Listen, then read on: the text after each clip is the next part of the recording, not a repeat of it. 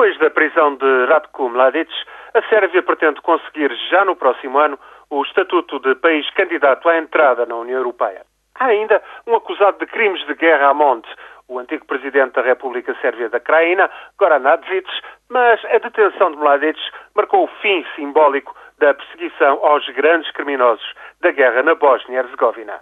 Uma guerra com mais de 100 mil mortos, que foi apenas um dos conflitos sangrentos da década de 90 após a dissolução da Jugoslávia. Essas guerras e secessões deixaram muitas questões por resolver e a entrada na União Europeia de todos os Estados dos Balcãs é vista como a melhor solução para estancar conflitos. A Eslovénia aderiu em 2004 e outros Estados vizinhos, como a Hungria, Bulgária ou Roménia, também estão na União Europeia. A Croácia tem o processo de adesão bem encaminhado. Também em negociações encontram-se o Montenegro e a Macedónia, que têm, aliás, por resolver um diferendo alegadamente territorial com a Grécia. Depois, noutro círculo mais afastado, está a Sérvia.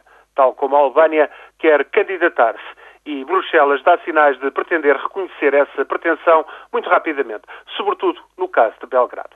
Ficam ainda de fora a Bósnia-Herzegovina e o Kosovo, dois problemas muito complicados. A Sérvia recusa, por sinal, reconhecer a independência do Kosovo.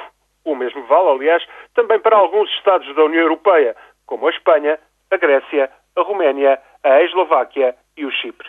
Há ainda a recusa de facto de países como a Alemanha, França ou Áustria a uma adesão da Turquia, cuja negociação se arrasta e que implica com os problemas dos Balcãs.